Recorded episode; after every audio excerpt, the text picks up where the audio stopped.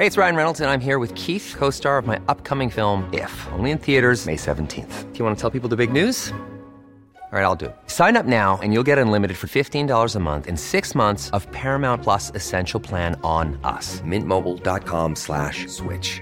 Upfront payment of $45 equivalent to $15 per month. Unlimited over 40 gigabytes per month. Face lower speeds. Videos at 480p. Active Mint customers by 531.24 get six months of Paramount Plus Essential Plan. Auto renews after six months. Offer ends May 31st, 2024. Separate Paramount Plus registration required. Terms and conditions apply if rated PG.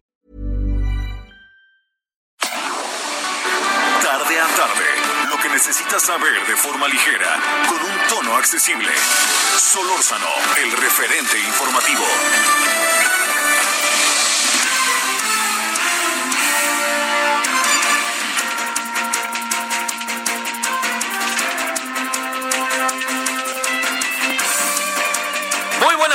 Gracias que nos acompaña 16 horas en la hora del 198.5 de FM aquí a través de la desde la Ciudad de México, de Heraldo Radio y también estamos como ya le eh, usted lo sabe, pues en diferentes plazas de la República Mexicana.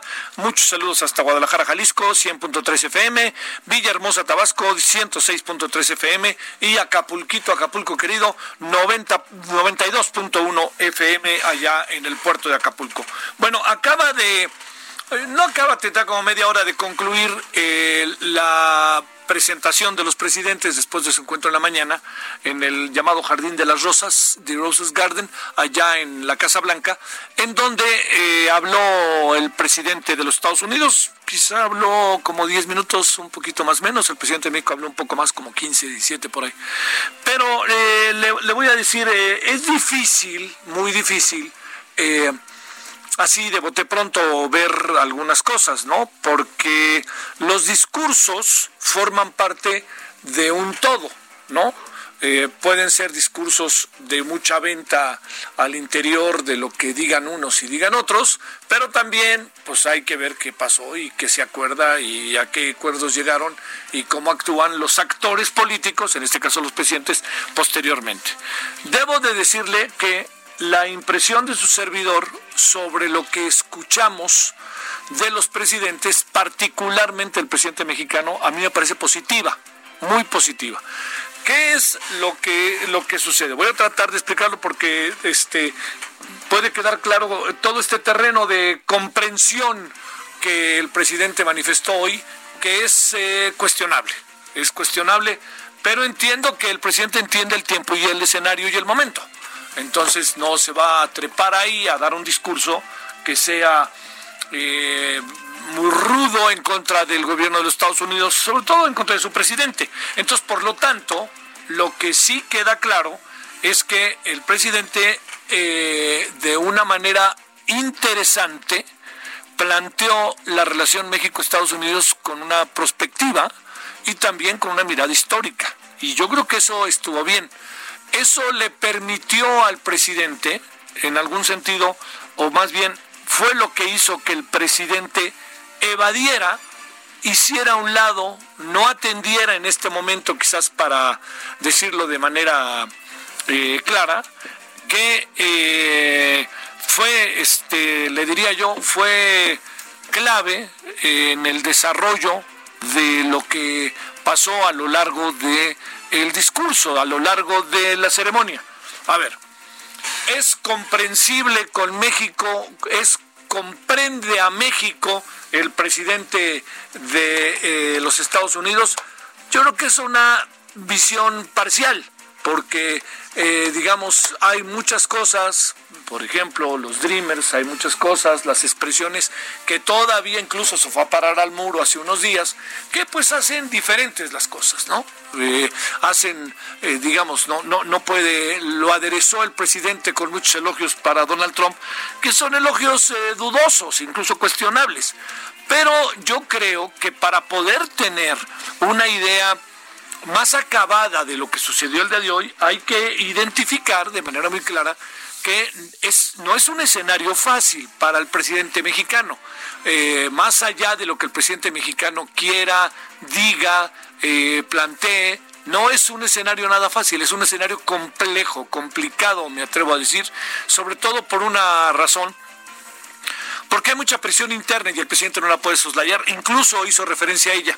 Y ahí dijo el presidente algo que le confieso que me gustó porque luego también menosprecia los debates el presidente. Dice, se dio en México una muy, un muy interesante debate sobre mi visita. Cuando dijo eso el presidente, caray, señor presidente, si empieza a ver de esa manera los debates, créame que van a funcionar las cosas de otra manera, ¿eh? Porque además lo que va a acabar pasando con, con el país, con nosotros, con la relación con usted y la relación de quienes no están de acuerdo o que son críticos estando de acuerdo, pues abre un espacio que verdaderamente es interesante. Pero yo sí creo que la visita del presidente generó en el país un muy, muy interesante debate. En serio, ¿eh? quiero ser ahí enfático porque a lo mejor se pierde de vista yo creo que uno de los elementos más interesantes para el debate lo provocó el ex canciller Bernardo Sepúlveda con la carta que le mandó a Marcelo Ebrard, al que conoce de muchos años. Bueno, no, no tratando de cerrar, el presidente Trump pues dijo, bueno, aquí está el TLC, el TEMEC, eh, las cosas están así, pues casi que se cambió, fue rápido y le agradeció, de, tremendo, este, a good job, todavía le dijo a good job al final cuando terminó su discurso el presidente, porque es evidente que, pues el presidente Trump también escuchó un poco de música en sus oídos con la locución del presidente con tantos elogios hacia el presidente estadounidense. Yo insisto, debemos dividir el discurso del presidente en varios renglones. Uno, no es un escenario fácil. Entonces, el presidente tomó la decisión de ir, bueno, pues adelante, tomó la decisión de ir y punto. Pero lo que sí queda claro es que eh, la parte que corresponde a una visión histórica. A mí me parece muy bien el presidente y me parece que el presidente también echó por delante algunas ideas que no se pueden perder de vista del papel de México en su relación con los Estados Unidos y de Estados Unidos en su relación con México. Pero a ver, ¿usted esperaba que se dijera, oiga, mire, sería bueno lo de las armas? No. Oiga, traten de manera diferente a los indocumentados, a los mexicanos en los Estados Unidos. Nomás se tocó medio de soslayo. Oiga, todo se concentró. En la visión histórica del presidente, en una visión muy interesante, quiero ser reiterativo, una visión sumamente interesante del presidente sobre este pasado entre México y Estados Unidos y lo que es lo que es la relación México-Estados Unidos y también lo que fue eh, lo que es el Temec que fue otra de las áreas que le diría yo centrales en todo esto, porque pues ese es el motivo, ¿no? Junto con el agradecimiento que fue reiterativo una y otra vez sobre eh, lo que dijo sobre la ayuda que recibió nuestro país de parte del gobierno de los Estados Unidos. A mí me parece que pasaron cosas hoy interesantes.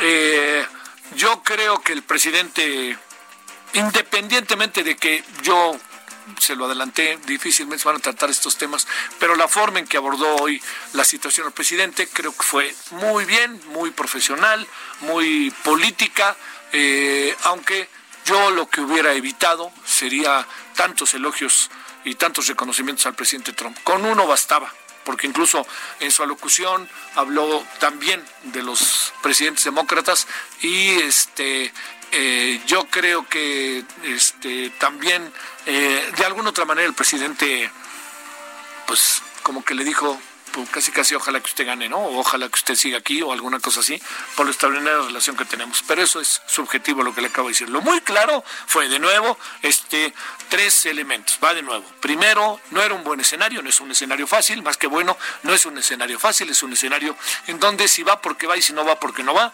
Segundo, hay una mirada histórica que hace el presidente de la relación México-Estados Unidos que resulta sumamente, pero en verdad se lo digo, sumamente interesante.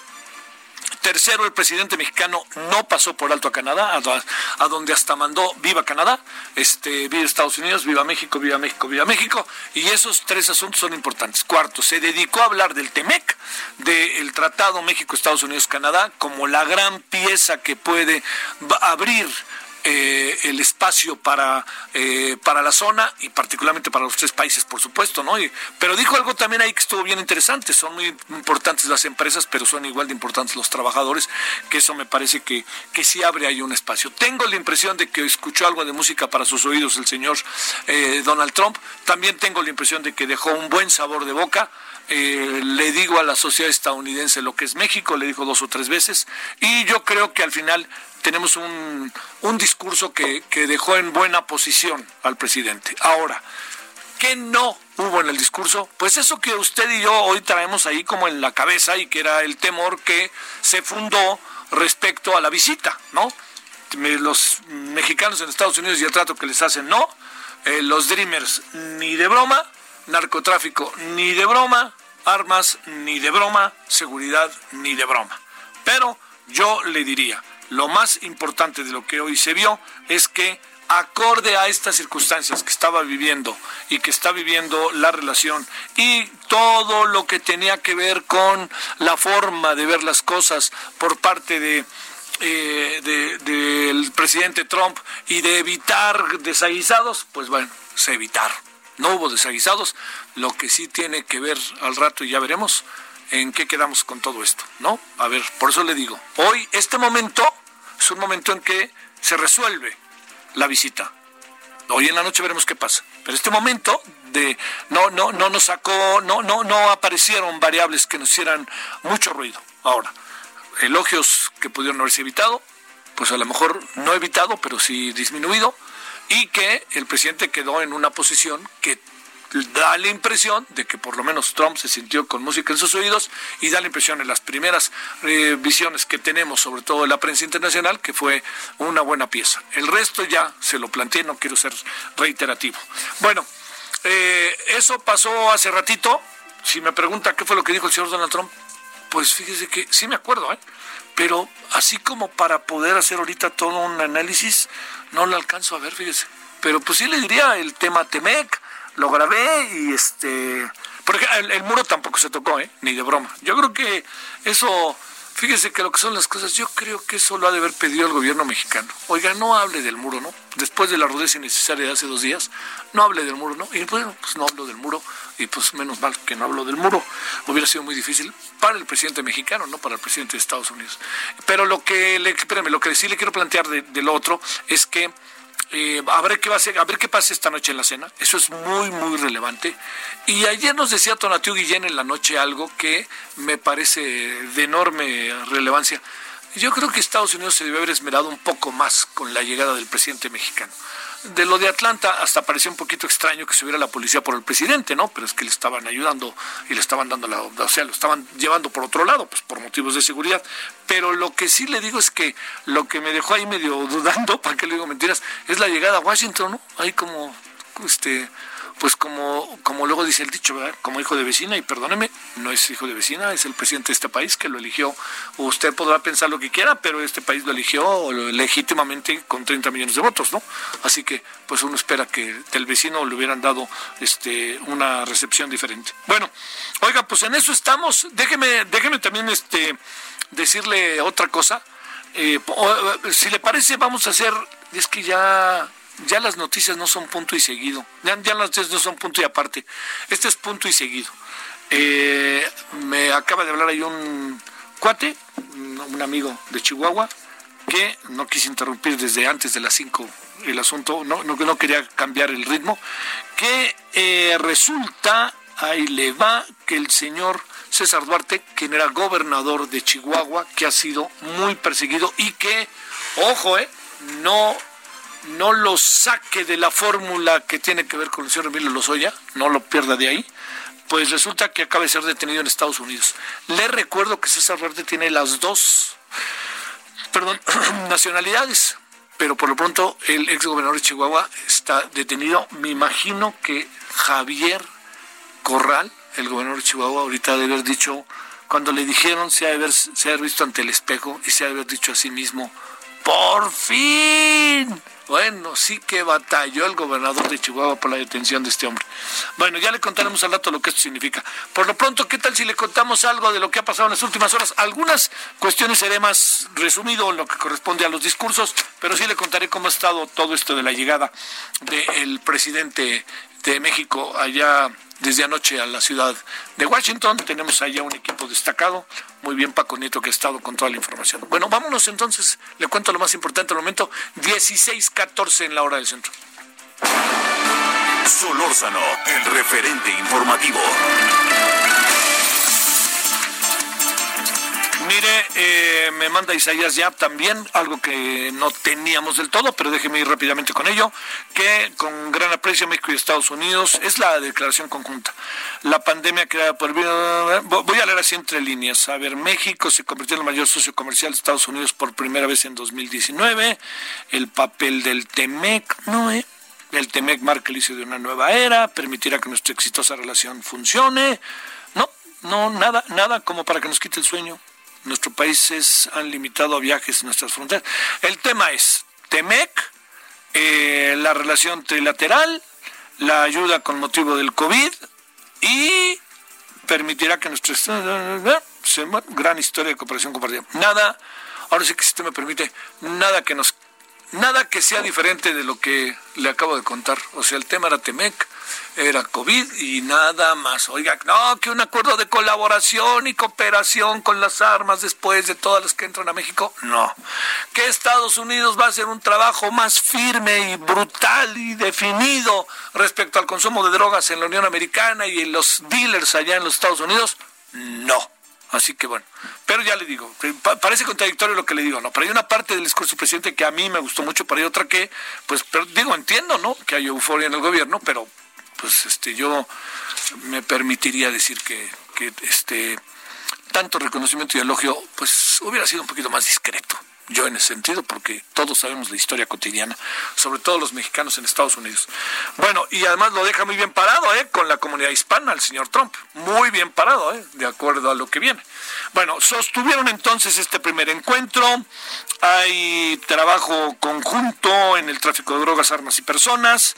El trabajo hecho por su yerno Jared Kushner es wonderful work. Ya ve cómo es este, el señor eh, Trump.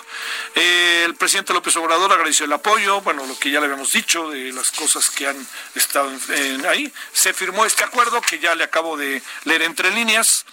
Todo termina esta noche con la presencia de empresarios. Una sola mujer va a ir de México, que es este Patricia Armendaris, que es una empresaria muy, muy interesante y destacada y crítica, ¿eh? A ver qué dice. Bueno, mañana temprana hora va a volver el presidente a México. Quiere decir que hoy tendrá una. No hay conferencia de prensa ni. ¿Qué dice hoy? ¿Martes? Perdón, no va a haber conferencia de prensa ni miércoles ni jueves. O sea, hoy no hubo, mañana todo indica que tampoco.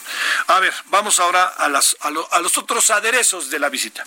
Eh, López Obrador coincide con la respuesta que dio el gobierno de Estados Unidos a la nota diplomática emitida por México por la operativo Rápido y Furioso. Por cierto, el, eh, Christopher dio esta respuesta desde el lunes. ¿eh? no dio mayores detalles al respecto se introdujeron a territorio nacional miles de armas de alto calibre entre 2009 y 2011 destinadas al crimen organizado. Incluso se presume que algunas de ellas, como ve lo que le voy a contar, pudieron ser utilizadas en el asesinato de algunos agentes de los Estados Unidos en México. ¿Cómo la ve?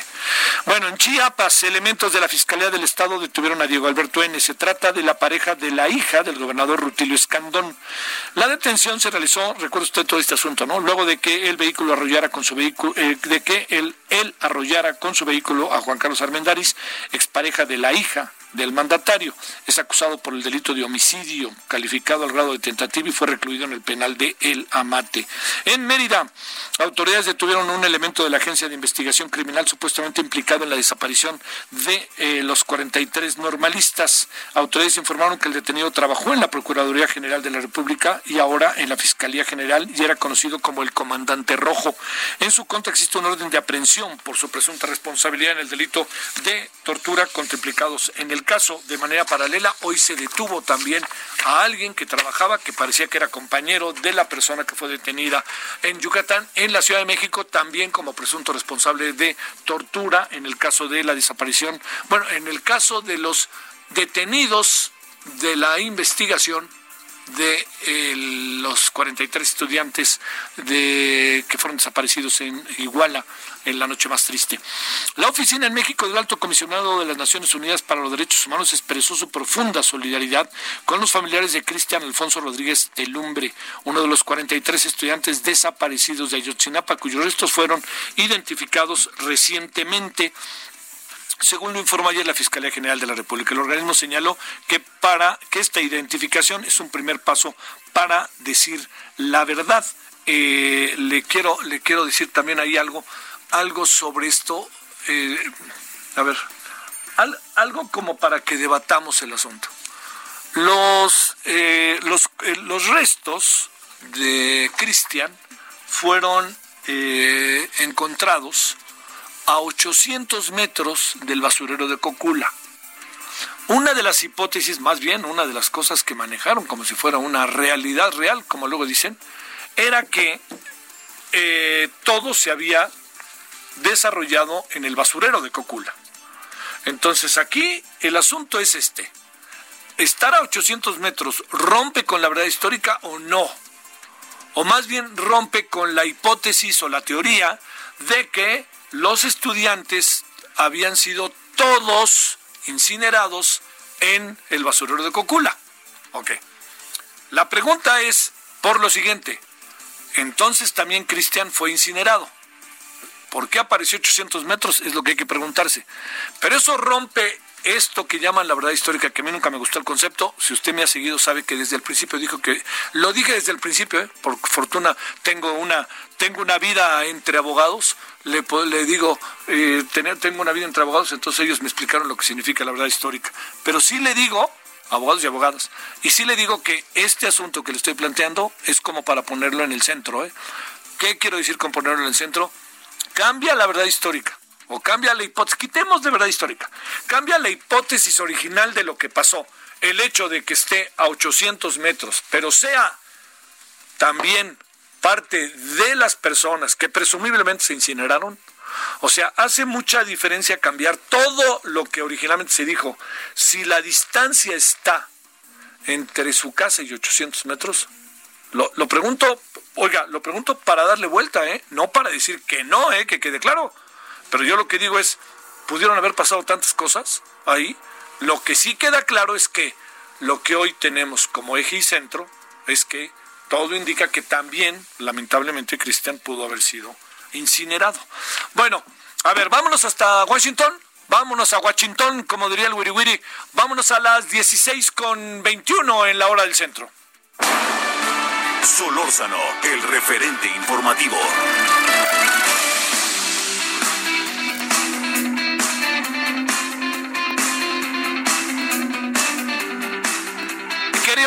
¿Cómo te fue? Entiendo que muchas cosas de las cuales hablar, ya nos detuvimos un ratito, mi querido Paco, con el discurso del presidente, que, que yo creo que también fue algo de música para los oídos del presidente Trump, pero mejor tú que nadie que estás ahí, cuéntanos. Javier, ¿qué tal? Muy buenas tardes, pues yo te saludo desde la Casa Blanca, estamos aquí en, el, en lo que se conoce como la sala de prensa de la Casa Blanca, y bueno, acabamos de salir de este jardín que le llaman de las rosas, donde se dio este encuentro, esta, esta intervención entre el presidente Donald Trump y el presidente eh, López Obrador. Fue un discurso de más de, de 20 minutos, más, más bien una intervención, y que y destacó esto, el tema de que el presidente pues le dice que le agradece a Trump que no trate a México como una colonia y sí como un país democrático. Y bueno, también llamó la atención que reconoció que llegar a, a Washington pues generó polémica en, eh, entre los mexicanos, pues unos no estaban muy, muy, muy a favor a que viniera, pero su idea era firme, venir a echar a andar el Tratado de Libre Comercio entre Canadá, México y Estados Unidos, aunque no fue esta vez el, primer ministro de Canadá eh, Trudeau a este encuentro. Y bueno, el presidente en estos momentos va a salir de la Casa Blanca, se va a la residencia eh, oficial de México en Washington. Ahí va a ser un ajuste de tiempo y más tarde regresa a esta cena eh, que organizó también Trump eh, con 10 empresarios estadounidenses, 10 empresarios mexicanos. veremos aquí pues llegar a, a, varios de ellos, a Carlos Slim, a, que se habla de que vendría también Germán Larrea, que ya todos, por, por cierto, ya confirmaron, entonces estaremos pendientes de que suceda esto. Y bueno, el presidente eh, empezó muy temprano su jornada de trabajo, estuvo en el en este eh, en, la estatua de Lincoln, esta monumental eh, estatua que está aquí muy cerca de la Casa Blanca, ahí depositó una ofrenda floral, floral y también fue después a la estatua de Benito Juárez. Y bueno, hubo mucho, mucho, muchos mexicanos que estuvieron pues a la distancia apoyando a su presidente, pero también hay que decirlo, hubo mexicanos que estuvieron en contra de la visita del presidente Andrés Manuel López Obrador. Hubo ahí algún tipo de jaloneos entre ellos, incluso entre reporteros que estábamos en medio de estas manifestaciones, pero no pasó a mayores y bueno, se fue, se fue el presidente y todos en Santa Paz. Bueno, al rato volvemos a hablar, Paco, si te parece. Perfecto. Sale. Bueno, antes de la pausa les recuerdo, el ex gobernador de Chihuahua fue detenido en Florida, Estados Unidos, hace cosa de nada. Al rato le contamos más. Pausa. El referente informativo regresa luego de una pausa. Heraldo Radio, la HCL se comparte, se ve y ahora también se escucha. Estamos de regreso con el referente informativo.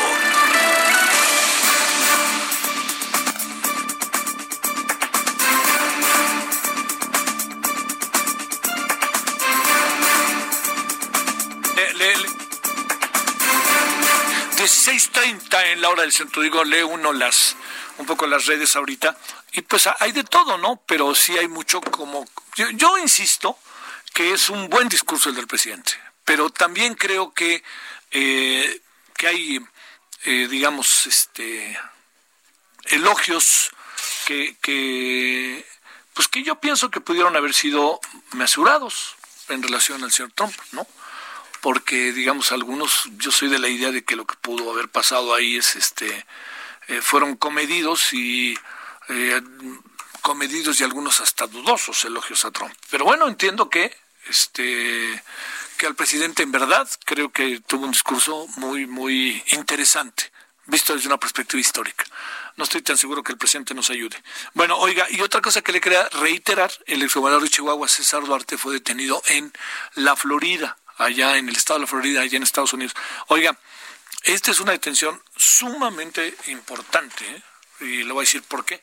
Porque está ligada a procesos, al uso, al presunto uso de dinero en los procesos electorales, para otra vez, al presunto uso de los dineros en las campañas electorales de los candidatos del Partido Revolucionario Institucional, lo que incluye a él, ¿eh? y lo que incluye a figuras del PRI y del gobierno que son destacadas. Así que si usted se da cuenta, este, a ver, una pregunta que ahí está. ¿Por dónde irá el asunto de Brecht? ¿Podría ir por César Duarte? O sea, que allá, ¡pum!, se haya llevado el dinero. Pues ahora sí que no se pierda nuestro siguiente capítulo, ¿no? Bueno, vámonos. Eh, hoy, como todas las veces que escribe Bernardo Barranco, ya parece que soy su fan, yo lo leo, sea en el, sea en el, en el milenio, sea en la jornada, donde fuera. Pero hoy escribí un artículo que me llamó poderosamente la atención, porque habla de inéditos respecto a los abusos sexuales entre los de los sacerdotes hacia los menores en una orden religiosa que hasta ahora no había aparecido, como bien anota este Bernardo. Bueno, antes que nada, Bernardo, ¿cómo has estado? Buenas tardes. ¿Qué tal? ¿Cómo estás, Javier? Buenas tardes. ¿Cómo te ha ido? Pues bien. ¿Cómo viste lo de hoy? ¿Pudiste ver el discurso del presidente? No, fíjate que no lo he visto, pero Sí. por lo que dices, eh, eh, Tiene esa dualidad. ¿no? interesante. Sí, sí, sí, sí es interesante, sin la menor duda, pero tiene esa dualidad, ¿no? De como un elogio muy comedido hacia Trump, pero al mismo tiempo una visión histórica muy interesante, ¿eh? la verdad. Hoy, hoy le salió la parte interesante histórica al presidente. Bueno, pero es otra cosa. A ver, este, eh, a, a ver, Bernardo, ¿qué? ¿Se nos había pasado de largo el Opus Dei o, o qué pasa por lo que escribiste hoy? Porque hoy dijiste, yo, fíjate que yo me preguntaba si en órdenes como el Opus Dei no había pasado algo, pero con lo que hoy te das testimonio está fuerte, ¿eh? Sí, está fuerte porque estamos hablando de una persona pues importante de, de- de jerarquía, Sí, claro. una persona que convivió con Escribá de Balaguer, ya es grande, 72 años, se llama, es un sacerdote llamado Manuel Cosiña Abela, y que tanto en España ha estado en diferentes lugares, eh, pues ahí tiene diversas acusaciones de, de abuso, y la semana pasada eh, la congregación de la, de la fe en el Vaticano eh, lo sanciona a cinco años de retiro, eh, una especie como de ex- exclusión eh, de retiro de dar misa eh, de manera pública, de oficiar, y también a cinco años de reclusión, eh, digamos, en una en, un, en, su ministerio sacerdotal.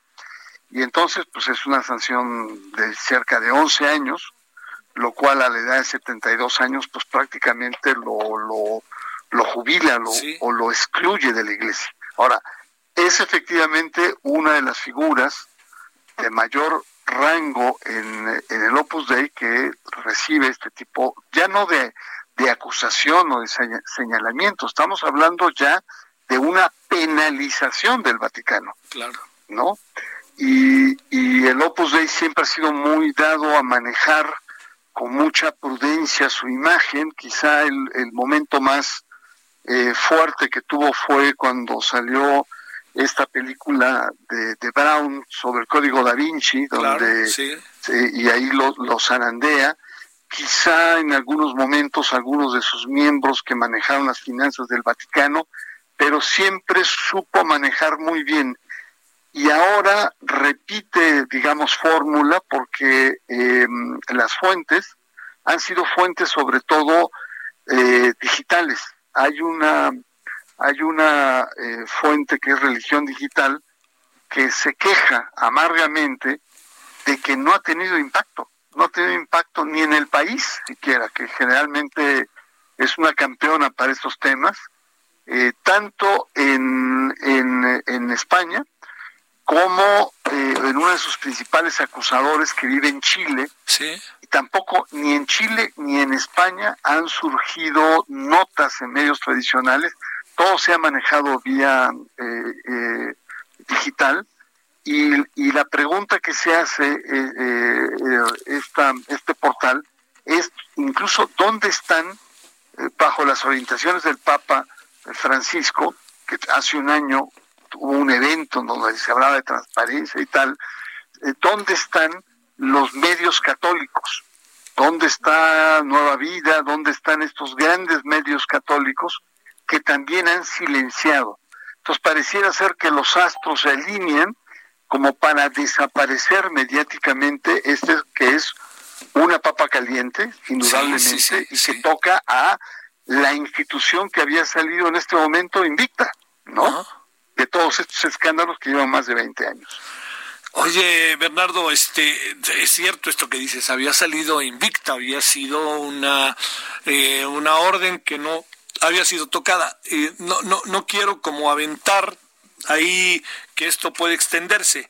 Eh, habría indicios de que esta práctica pudo haberse repetido en la orden, pero en otros países, en otras circunstancias, o no hay elementos en este momento, como fue marcadamente con el caso de los legionarios.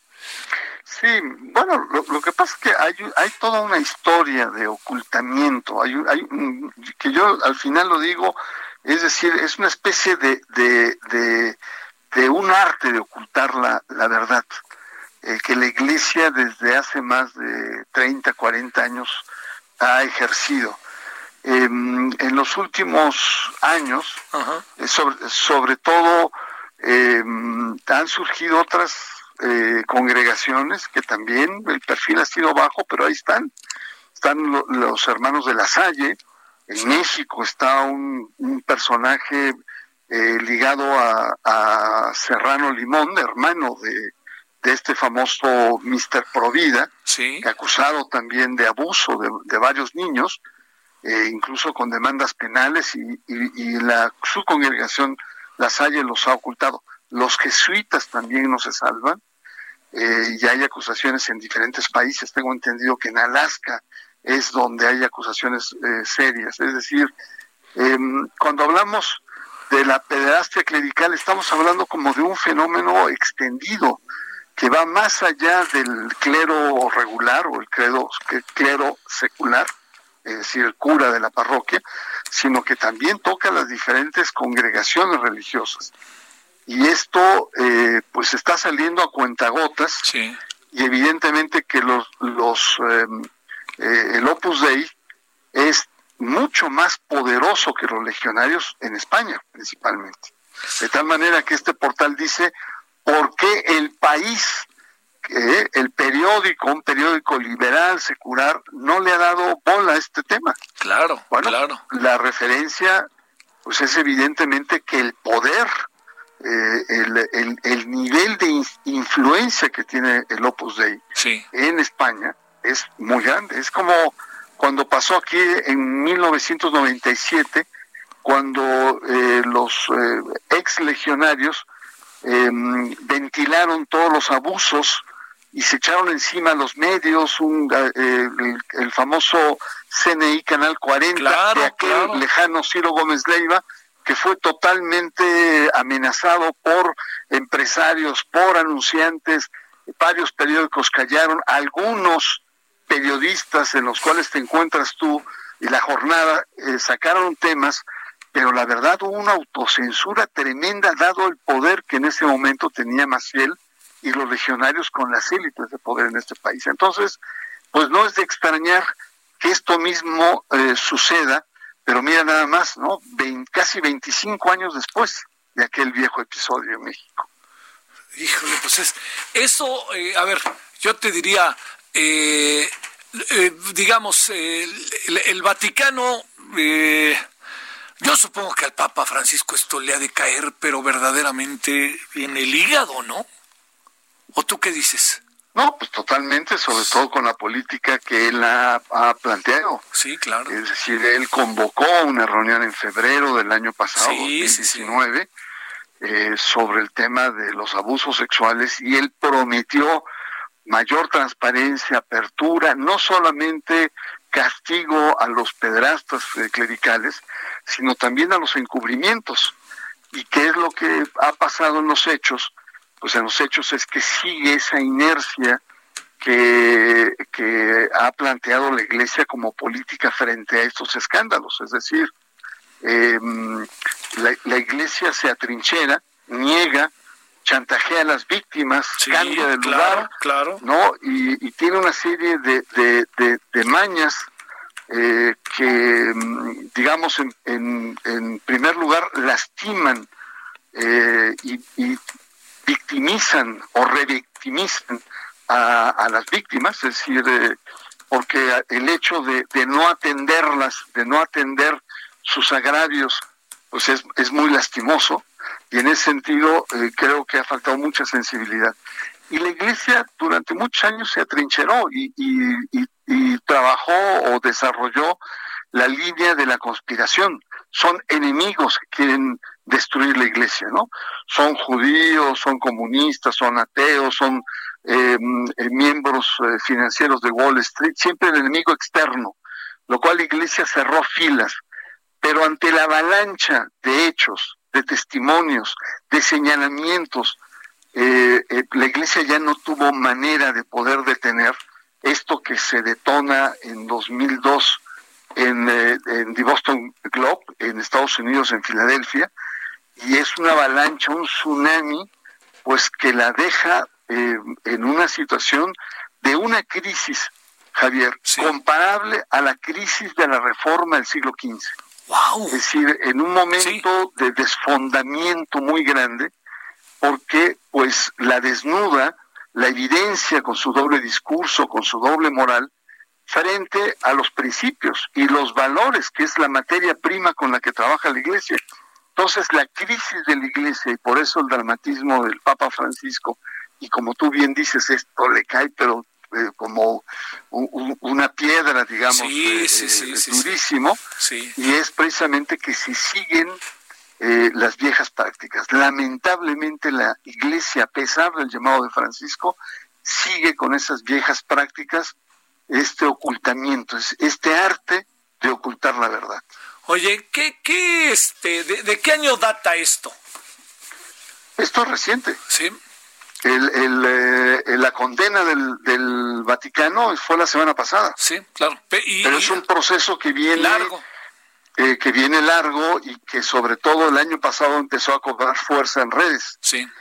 Entonces, eh, sí, efectivamente, el, el, tema ahí es, por eso lo titulé el, silencio de los medios, porque también... claro, eh, claro. No solamente está involucrado la propia estructura de los legionarios que con trampas, sino también los medios que paradójicamente, si no es por los medios, no se habría llegado a estos niveles, digamos, de escándalo, eh, porque se son medios seculares. Sí. Eh, y que pues te muestran el poder de una congregación, que es un poder tremendo, como es el Opus Dei. Oye, déjame plantearte este dos asuntos finales que inevitablemente pues uno piensa. Algo puede estar pasando en nuestro país, eh, tomando en cuenta además que al igual que los legionarios es una orden religiosa del Opus Dei sumamente importante, influyente entre muchos sectores, pero particularmente sectores con condición económica muy favorable. Este puede hacer algo ahí, eh, puede haber también por acá una situación de escándalo muy fuerte eh, y te diría, este, la Iglesia Católica queda en una posición muy endeble, ¿no? Pues sí, totalmente, eh, Javier, y esto pues, no es nuevo. Eh, lo que pasa es que ya llevamos más de 20 años de escándalo en escándalo. Es cierto. Y entonces, eh, pues ya la verdad que ya, ya no sorprende.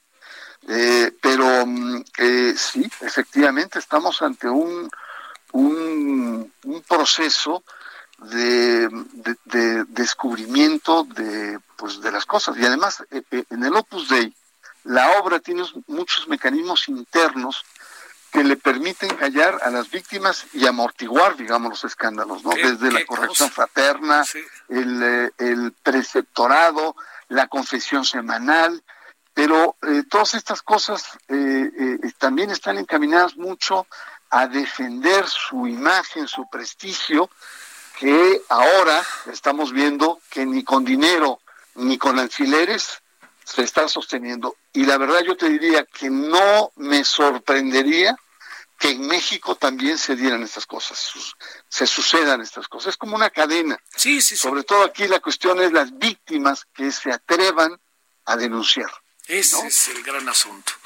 Eh, ya, oye, y de nuevo, en el caso del, digamos, como pasa con los legionarios, es, y los lasallistas, eventualmente, ¿no? Si se confirma todo lo que nos contabas, también aquí de nuevo, pues está lo que significan los servicios religiosos como tales, ¿no? A ver si digo bien, Bernardo, sé que eres el especialista, en las iglesias, en las parroquias, cada domingo, cada día que la gente determine ir a la iglesia, pero sobre todo están en el proceso de enseñanza-aprendizaje en las escuelas, ¿no? Metidos hasta adentro, ¿no?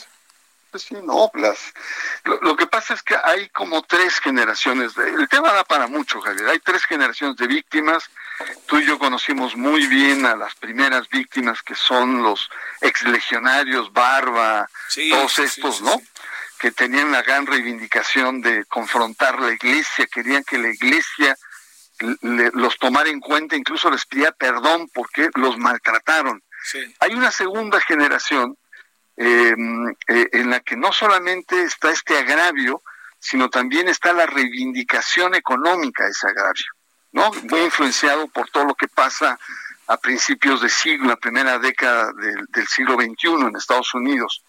Y ahí estaría Joaquín Aguilar y otros. Pero hay una tercera generación eh, donde la representante sería Ana Luz Salazar, en la que ya es en los colegios y ya no les importa ni el dinero ni la iglesia, lo que quieren es justicia, que a estos señores los refundan en la cárcel. Y entonces sí, y también hay como una segunda generación a nivel de las denuncias. Es decir, los medios jugaron un papel muy importante eh, jugaron un papel eh, de, todo tipo de denuncia, eh, pero que, digamos, por sus propias limitaciones ya no pueden ir más lejos. Y lo que se está dando ahora es que los estados, los gobiernos, están asumiendo como propios los casos. Es decir, ya no solamente esperarse a las denuncias, sino ejercer, digamos, una investigación a motu propio como está pasando en muchos eh, estados en, Norteamérica, en Chile, en Australia, etcétera, es decir, la atracción de los casos por parte del gobierno. ¿no? En Chile, por ejemplo, irrumpieron en los archivos de, de así, con la orden judicial, en los archivos de la, de la arquidiócesis. Em, eh, es decir, que el, el siguiente gran paso ya no es la denuncia mediática, el siguiente gran paso son reformas legislativas para que el Estado asuma con mayor severidad estos casos que son crímenes eh, que muchas o la mayoría de los casos han quedado totalmente impunes. Entonces, ya no solo el rol de los medios, ya no solo la denuncia, sino en este caso lo que se viene es la responsabilidad que tiene el Estado para proteger a su niñez y proteger de estos abusos que han pasado décadas y ahí están congeladas. Oye, y no se vale que la justicia sea después de la muerte, ¿no? Cuando digo esto, o tienes paraíso terrenal o no, la justicia debe ser terrenal, ¿no? Absolutamente. Es un crimen. Es un crimen. ¿Qué es lo que... Si te pones a imaginar, si te pones a pensar que la mayor sanción que te da el Vaticano por pederastia es sacarte de la iglesia, es convertirte en un laico más. Sí. No es como, como, es convertirte como en tu condición o en la mía, alguien fuera de la iglesia. Pues es, es ridículo, es verdaderamente ridículo la sanción. Ah, por eso es que hoy, digamos, la gran reivindicación de las víctimas es que los estados asuman, atraigan y apliquen como criminales no solamente a los abusadores, sino a este sistema de encubrimiento que hablamos al principio de esta conversación, que es un sistema tan criminal, no digo tomando distancia, ¿verdad? Pero también es criminal el encubrimiento institucional que durante décadas y décadas la Iglesia ha tenido sobre sus eh, sobre las víctimas y en favor del, de los pedrastas. Esa, es, esa parte que cuentas, este, ya nomás para cerrar, Bernardo, de manera tan, tan precisa, uno se pone a pensar, bueno, eh, la verdad, ¿dónde estaba el Estado mexicano cuando Marcial Maciel, no? ¿Dónde estaba acá? Que era, ¿Dónde?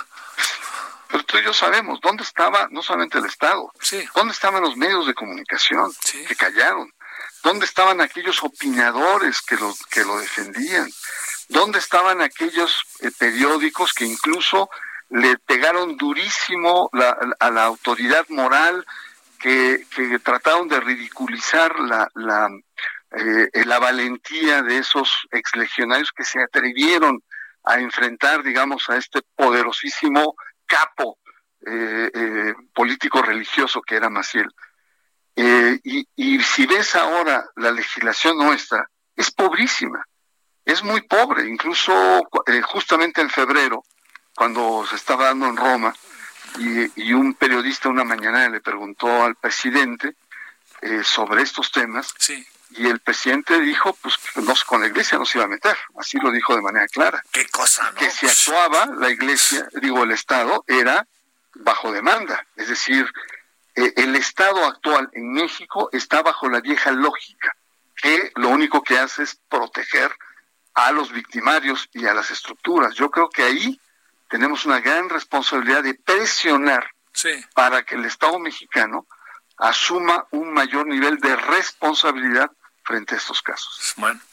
Bernardo Barranco, como siempre, el gusto y un poquito este, se queda uno, como lo sabes bien, totalmente inquieto en función de, de lo que de lo que hoy vemos, pero qué importante que lo vemos, ¿eh? Te agradezco muchísimo. No, no, no, importante que saques estos temas, que tú has sido, pues no solamente pionero, sino has, estado tercamente en diferentes ciclos y es muy importante. Igual, a picar piedra, que no nos queda más. A picar piedra, tú lo has dicho bien. Bueno, te mando un, gran saludo. Gracias. Adiós. Solórzano, el referente informativo. Bueno, eh, a ver, hay, mire, después de que regresemos de la pausa, le voy a contar, si usted no tiene inconveniente, si le parece, una conversación que su servidor sostuvo en una conferencia de prensa, pero que se pudo particularizar como durante cinco minutos con el Papa Francisco sobre estos casos de abuso que fue muy interesante y yo me quedé muy agradecido siempre con el Papa Francisco, que al principio sentí que me regañó y después me dijo, oye, que te quede claro que no era por ti y ni te estoy regañando, porque se enfadó con el tema. Y ahorita le voy a contar por qué.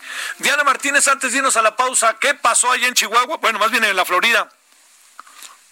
Sí, Javier, buenas tardes. Pues detuvieron autoridades de ese país al gobernador de Chihuahua, César Horacio Duarte. Recordarás que pues Duarte es señalado por desvío de recursos y desde hace algunos años vivía en Miami, Florida, según autoridades de Chihuahua. El gobierno de, ese estado eh, lo señala por el delito de circulado por 275 millones de pesos. Apenas en, en, en junio pasado, un tribunal federal negó un amparo, un amparo que solicitó el exfuncionario contra la orden de aprehensión en su contra por presunto desvío de recursos públicos. En este caso, la Fiscalía del Estado lo acusa por, eh, parte del dinero utilizado en campañas del PRI y el tercer tribunal colegiado penal en el Estado de México, con sede en Toluca, resolvió que el mandamiento judicial por el delito de peculado debía continuar vigente al cumplir con los requisitos legales. Y bueno, pues la, la extinta Procuraduría General de la República ya había presentado ocho solicitudes, por lo menos, solicitudes de, de, de extradición en su contra, solicitadas por el gobierno de Javier Corral.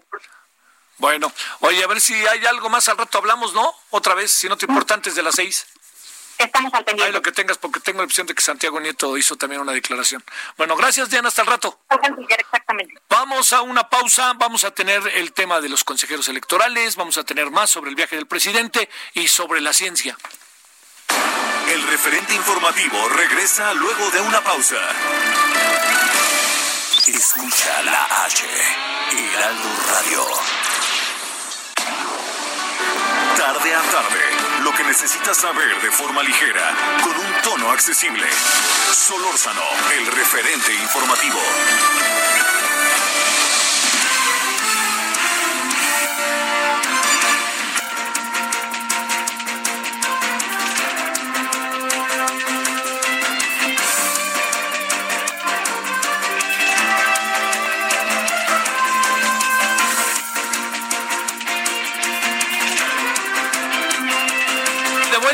Son ahora las 17 horas en la hora del centro.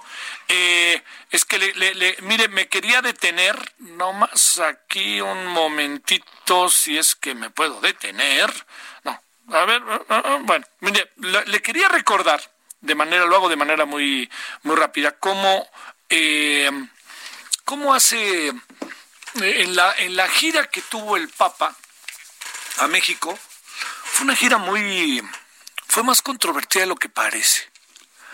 Eh, uno estuvo en primera fila, eh, se lo eh, se lo tuvo la oportunidad pues porque cuando ahí en el cuando les caía bien en el 11 estaba por allá y este y resulta que me tocó ir entonces fue una experiencia pues, déjeme contársela rapidísimo muy interesante porque nos tuvimos que ir al Vaticano y en el Vaticano para poder ir en el viaje teníamos que venir en el, en el vuelo de Vaticano a México y para cumplir todo el requisito de México al Vaticano. Yo no se regresaba del Vaticano a México ya como podía y uno se iba al Vaticano como podía.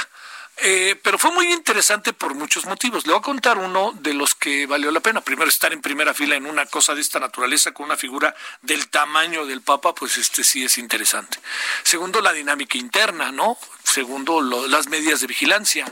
Fue muy interesante porque cuando venimos a México paramos en La Habana y paramos en La Habana en un encuentro entre la Iglesia Ortodoxa y la Iglesia Católica inédito. Y fue en La Habana porque estaba en eh, La Habana el máximo jerarca de la Iglesia Católica, el Papa Ortodoxo. Fue, muy interesante. Bueno, eh, al final de la gira que fue de Azul y Buenas noches, ya sabe, ¿no? Este, con el entonces presidente Peña Nieto ahí eh, haciendo una recepción en donde, pues hasta el propio Papa dijo, ahora sí que con todo respeto, ¿no? Pues aquí están, como diría John Lennon, que los de arriba aplaudan con las manos y los de abajo con las joyas, ¿no? Algo parecido. Entonces, ese fenómeno se dio. Así se dio y no me lo contaron. Lo vi. Pero lo que le quiero contar es que en el regreso le planteamos al Papa, uno puede hacer una pregunta, entonces hicimos pregunta a Milenio y su servidor, porque permitían una pregunta de dos medios mexicanos y el resto pues eran todos los países del mundo que le van preguntando cosas al, Papa. Oiga, le preguntan cada cosa al Papa que yo ni sabía qué pasaba, ¿no? Así en Eslovaquia, oiga, soy Sbravis Pakin de Eslovaquia y pum, y le pregunta algo sobre Eslovaquia y el Papa pues está a las vivas y el Papa habla fundamentalmente en italiano, ya le cuesta mucho trabajo, de repente empezaba a hablar español y terminaba en italiano. Pero todo esto se lo cuento porque eh, a la pregunta de la Iglesia Católica Mexicana, que fue, fue ruda la visita, ¿eh? no fue nada grato entre la Iglesia Católica Mexicana y el Vaticano. Y entonces pues estaba de por medio el cardenal Rivera. Y le dije, oiga, esto de que estén movilizando a la gente de los sacerdotes o los curas que están en alguna parroquia y entonces resulta que son acusados de abuso y entonces lo único que hacen es si están en un estado los mandan a otro y como si no hubiera pasado nada. Pero si pasó, sí pasó y sobre todo pasó pues con los afectados. Los afectados son adolescentes, quizá niños, perdón, niños, quizá adolescentes, pero lo voy a decir donde está gran parte del problema, que les cuesta mucho trabajo dar a conocer lo que les hicieron, porque tienen una relación de admiración con los sacerdotes que hasta eh, suponen que les están haciendo el bien. Cuando toman conciencia, pues eso se vuelve algo que usted y yo sabemos es este es brutal. Es el tema de los legionarios. Mucha gente dice, bueno, ¿y por qué no denunciaron antes? Pues porque pasa uno por un proceso de decir de qué se trató todo esto que me pasó, ¿no? Porque además es también la preocupación que para la gente significa el hecho, para los adolescentes, el hecho de los niños, que le digan a sus papás, cuando sus papás entregan a sus niños o a los adolescentes en un seminario o en la iglesia, con la mayor de las seguridades, dicen, ahí lo van a cuidar más de lo que yo lo cuido. Pues bueno, al final le planteamos eso al Papa y le planteamos el tema indirectamente de los legionarios, porque ya estaba, se había hablado varias veces del asunto. El Papa, créame que le cambió la cara.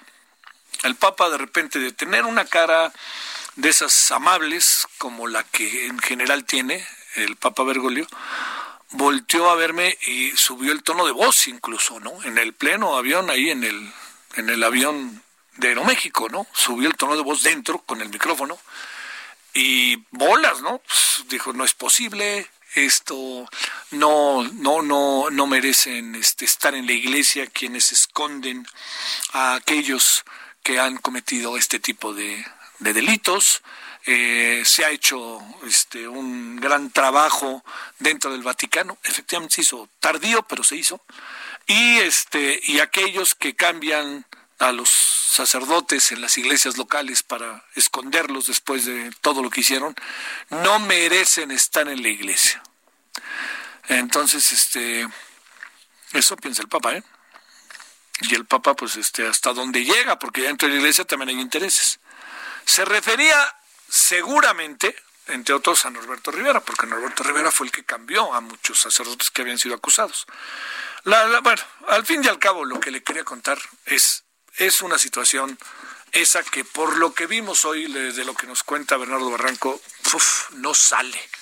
No acaba la Iglesia Católica de salir de ella, así de fácil, ¿no? Porque le va a aparecer y aparecer. Y la Iglesia Católica pues ha entrado en una crisis muy fuerte.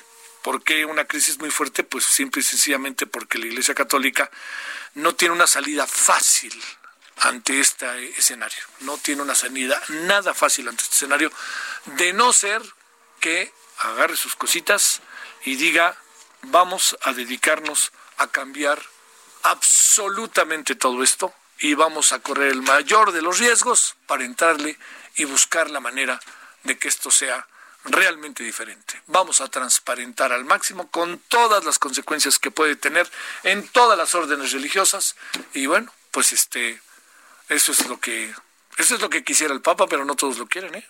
Como se lo digo, no creo que ando allá dentro de la iglesia hay diablos. Ahí no todos son angelitos ni santos, hay diablos. Bueno, 17.7 en la hora del centro, estamos aquí en Heraldo Radio. ¿Cómo le va? Si inicia sintonía con nosotros, estamos ya en la segunda hora. Son entonces 17.7 y tenemos más. Solórzano, el referente informativo.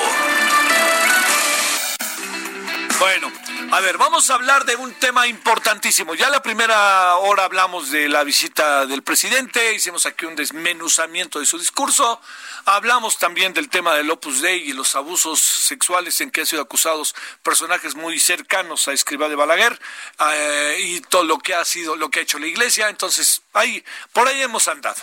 Luego le hablamos de la detención del señor César Duarte, quien fue gobernador de Chihuahua, al ratito abordaremos más a detalle. Y por lo pronto hablemos de esto de los consejeros, las consejeras, que es un tema que va a estar caldeado. Vámonos con Jorge Javier Romero Vadillo, es politólogo, escritor, profesor investigador mexicano, estudios allá en la UAM, maestría en la Facultad de Ciencias Políticas y Sociales de la UNAM y doctorado en la Universidad Complutense en el Mero Madrid. Jorge Javier, ¿cómo te va? ¿Cómo estás, Javier? Qué gusto saludarte. El gusto es mío. ¿Cómo te ha ido? Pues bien, aquí en el, en la, en el encierro, pero bien. Oye, ¿pudiste ver? Eh, ya sé que eso no te iba a preguntar, pero ya ves que así, así es uno. ¿Pudiste? O sea, ahora sí que para qué me invitas si ya saben cómo soy, ¿verdad? Este, oye, ¿pudiste ver el discurso del presidente, de los presidentes o no? Sí, sí, sí. ¿No, ¿no te importa una opinión que nos des? No, bueno, por supuesto me pareció que el discurso del presidente eh, López Obrador fue en general correcto, aunque no me parece, no me pareció para nada bien que agradeciera el buen trato de la, del presidente Trump a los migrantes mexicanos, ¿no? A los paisanos. Pero fuera de eso, pues es un discurso protocolario correcto, ¿no? y, este, y, creo que para las bajas expectativas que había sobre la visita, creo que el presidente ha salido bien librado. Sí, sí, sí, yo también pienso lo mismo. Bueno, a ver, oye, ¿cómo elegir a cuatro consejeros, consejeras cuando sabemos que durante mucho tiempo hemos vivido, hemos vivido con la cuota partidista, cómo entrarle a ese tema y cómo tener certezas después de que leímos a Waldenberg y que luego le reclamó Pablo Gómez porque dice que siguen siendo este cuotas partidistas en la pasada, en las pasadas designaciones. A ver, Javier, ¿cómo ves las cosas? Bueno, sí, es que es muy difícil este, que en un, en un tipo de designación como esta, que no este, haya eh, cuotas y equilibrios entre los partidos. Eso ocurre en todo el mundo cuando se trata de designaciones basadas en, mayorías calificadas. Son procesos de negociación. Eh, si, si recuerdas, la ley como quedó en 1996, decía claramente que los, que los consejeros iban a ser a propuesta de los partidos, ¿no? Que este, eso cambió después y después se trató de que fueran muy ciudadanos. Pero no existen arcángeles en, el mundo, ¿no? Si existieran arcángeles no necesitaríamos ni siquiera INE, ni gobierno, ni nada.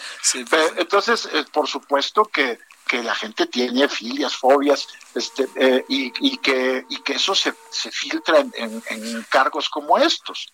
Ahora, el sistema de mayoría calificada permite que sean se necesite una coalición amplia para el nombramiento y eso implica que haya acuerdos que este, generen equilibrios el procedimiento que se estableció ahora no es malo. Hay un examen de conocimientos y además tenemos los resultados públicos de ese examen de conocimientos. Sabemos qué calificación sacó cada uno de los candidatos, ¿no? Y las candidatas. Y entonces, y ese es un muy buen criterio. Y además resulta que los cuatro que quedaron al principio, en primer lugar, las dos, las dos candidatas y los dos candidatos que quedaron al principio, son gente que tiene experiencia electoral, que tiene conocimientos y que representarían un buen equilibrio. Si, si quisieran salir este, bien parados los diputados de esta elección sin cuestionamiento alguno, ¿qué haría yo? Yo le propondría a la Junta de Coordinación Política encargada de, este, de proponer la, este, a los cuatro candidatos que eligieran a los cuatro que quedaron en primer lugar. Así de plano. Además son dos hombres, dos mujeres, ¿no? Exactamente, sí. Es que están separadas las candidaturas. Entonces las dos primeras mujeres que tienen 90.6 y 90.5 y los dos primeros hombres que son este que tiene este 93 y, y, y 95 y son sería un muy buen equilibrio porque Javier Aparicio es un académico del CIDE que tiene que tiene un profundo conocimiento de, las cuestiones electorales y que no tiene filiación partidista alguna. Por supuesto tiene posiciones, pero no tiene...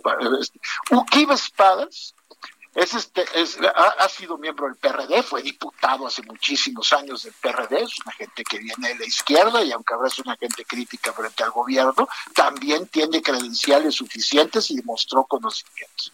Carla Humphrey, Carla Humphrey también ha trabajado toda su vida en asuntos electorales, ha sido consejera y también Diana, los cuatro serían espléndidos candidatos y ahí no habría ninguna duda de, este, de, que, de que hubiera habido este, eh, cuotas y cuates a la hora de la designación. Pues, pero de todas maneras hay muchísimos candidatos muy buenos. La mayor parte de los que quedaron es gente que viene o de la propia burocracia electoral, sí.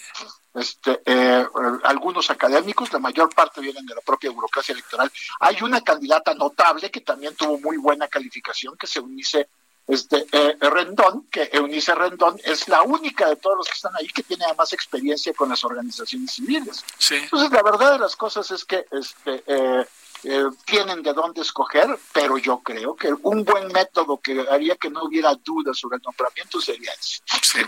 Oye, a ver, déjame plantearte, este, eh, se va a necesitar, sin la menor duda, eh, consejeros probados, porque entre que algunos, entre que los partidos quieren meter precisamente a los eh, consejeros de sus simpatías o consejeros de sus simpatías, también el presidente habló de ser guardián. Luego explicó que si lo hubiera explicado, pienso yo, Javier, desde el principio las cosas serían diferentes, pero no sé cómo quedó. Pero luego explicó que él iba a ser guardián. A ver, esta parte, ¿cómo la ves? No, pues que el presidente no tiene nada que hacer de guardián, si precisamente lo que todo el proceso de reforma de nuestro sistema electoral que arrancó desde 1990 y que tiene un punto central en 1996 con la autonomía del, IFE, lo que, de lo que se trataba es precisamente de sacar al Poder Ejecutivo completamente de los procesos electorales. Pues, porque pues, tenemos una larga experiencia desde Juárez de intervención del Ejecutivo en los procesos electorales este, para mal. Entonces, mejor que no sea guardián de nada, mejor que simplemente se mantenga al margen del proceso electoral.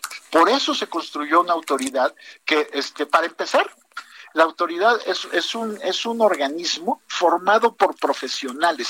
Los que trabajan en el INE, este, eh, todos los que trabajan en el INE, ganaron sus plazas por concurso de oposición y son evaluados por, este, por los propios partidos, por lo tanto no tienen ningún incentivo para ser parciales, al contrario, eh, porque su nombramiento no depende de quiénes sean consejeros, ni de quién sea presidente, de eso no depende. Este, entonces, eso es una garantía de que, el órgano electoral es auténticamente neutral. Por supuesto que, insisto, todos tienen filias, fobias, pero, pero el hecho es que sea un órgano profesional le da neutralidad institucional. Y luego el consejo es un consejo plural grande, amplio, donde se tienen que formar coaliciones para tomar decisiones. Y eso también garantiza la neutralidad del proceso. yo, yo fui este, coordinador de asesores del secretario ejecutivo precisamente en aquel controvertidísimo este, eh, eh, proceso de 2006. Sí, lo recuerdo. Y nos acusaron de todo. Sí, claro. Yo lo que, lo que les decía a todos, ¿ustedes creen que se van se van a coludir en un fraude estos consejeros que no son capaces de ponerse de acuerdo ni en qué tipo de computadora se van a comprar? Por supuesto que no, si no hay posibilidad de colusión, se tienen que formar coaliciones, esas coaliciones para tomar las decisiones que este, pues generales, pero el proceso electoral es un proceso que está normado por la ley de principio a fin y que es absolutamente transparente. Entonces, mejor que el presidente no se pretenda guardián de nada mejor que deje hacer su trabajo un órgano del Estado mexicano que además ha probado a lo largo de la historia, ya desde, por lo menos desde el 97, que funciona muy bien. Sí, eso es la otra. Oye, a ver, también hay otra cuestión, este, eh, entramos, Javier, a una, estamos ya a partir de septiembre formalmente en un proceso electoral en que, eh, digo, siempre, dijo, a lo mejor hasta lo platicamos, Javier, hace tres o seis años y nueve años, este, siempre decimos que es importantísimo el proceso, pero bueno, así es la política, cada proceso trae un alto nivel de significancia, de significación, y aquí diría yo, es una elección particularmente eh, relevante porque es la posibilidad de que López Obrador consolide su proyecto o no y ver si existe, pregunto yo, una oposición más menos armada, ¿no? ¿Qué piensas? Sí, sin duda alguna, tienes toda la razón. En efecto, hay muchas cosas en juego. Para empezar, la mitad de los gobiernos estatales. Sí. Entonces, hay muchos cargos en juego y, por supuesto, está en, juego también la mayoría en la Cámara de Diputados, de lo que depende que el presidente siga teniendo el margen que ha tenido hasta ahora para llevar a cabo sus reformas y, sacar adelante sus proyectos de leyes y sus presupuestos, o que si, eh, entre en un proceso como el que han vivido todos los presidentes desde 97, en el que tienen que negociar con la Cámara de Diputados el presupuesto y tienen que negociar con la oposición los proyectos de ley que quieren sacar adelante, ¿no? Entonces, este, eso, eso es, este, es un asunto muy, muy relevante, sobre todo cuando estamos ante un gobierno que tiene grandes pretensiones transformadoras y que, este, eh, las cuales, por supuesto, se verían, pues ya limitadas con una mayoría, este, eh, eh, con la pérdida de la mayoría absoluta en la Cámara de Diputados, que hay que señalar que tienen actualmente con un fraude a la ley. Es decir, la, coalición del presidente no tendría por qué tener la mayoría en la Cámara.